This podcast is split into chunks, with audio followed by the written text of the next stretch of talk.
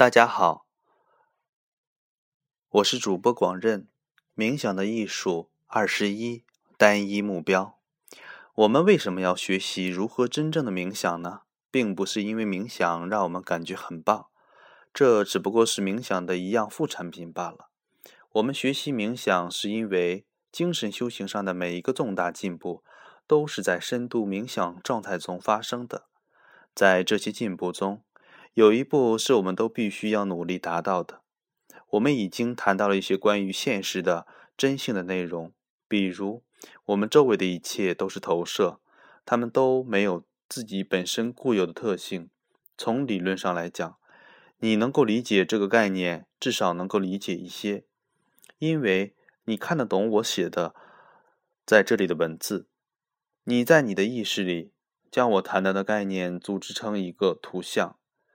然后，当你开始对空性进行冥想的时候，你对它的理解会渐渐加深。当你听到别人提起空性的时候，你的意识里所产生的图像会变得越来越细致。但是，这仍然只是概念化的理解，它仍然只是代表这样东西的意识图像，而不是这样本这东西本身。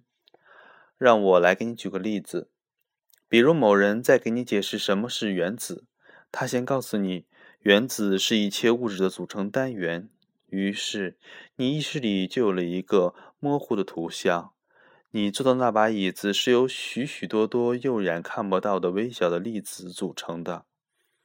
接着他要告诉你什么是质子、中子和电子，于是你意识里的原子的图像就更清晰了。可是有一天。你在显微镜里亲眼看到了一个原子，这时候情景发生了变化。你一直以来只是基于听闻而相信的东西，终于呈现在自己的眼前。这一天，原子对你来说成为了真实的东西。我们需要把空性变成对我们来说是真实的东西。我们需要直接看到它，这才是达到我们目标唯一的方法。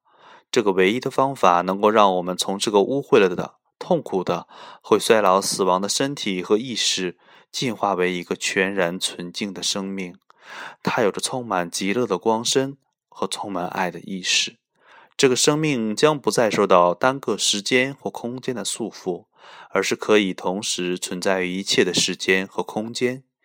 你瞧，我们要明白，我们的身体和意识也是空的，它们其实都只是概念或图像，它们只是又一个投射。这就意味着，我们的身体和意识有着无限的变换可能。我们并不局限于生活分配给我们的有限资源当中。我们可以创造一个不同的投射。停下来，让你自己梦想一下，想象你看到自己不是现在的这个样子，而是已经达到了终极目标的样子。这样的事情发生很简单，我们只需要将看法转换一下。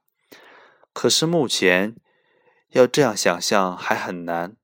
他们对于现有的这个身体和意识的观念非常强烈，我们非常执着于这些关于我的被污秽的观念，以至于我们无法打破局面，无法改变，除非我们能够亲眼见到这个身体和意识到底是什么，到底不是什么，以及可能会成为什么。所以。我们必须到达一个深度的冥想专注，因为这是我们直接见到的空性平台，而且直接见到的空性会震撼你的整个世界。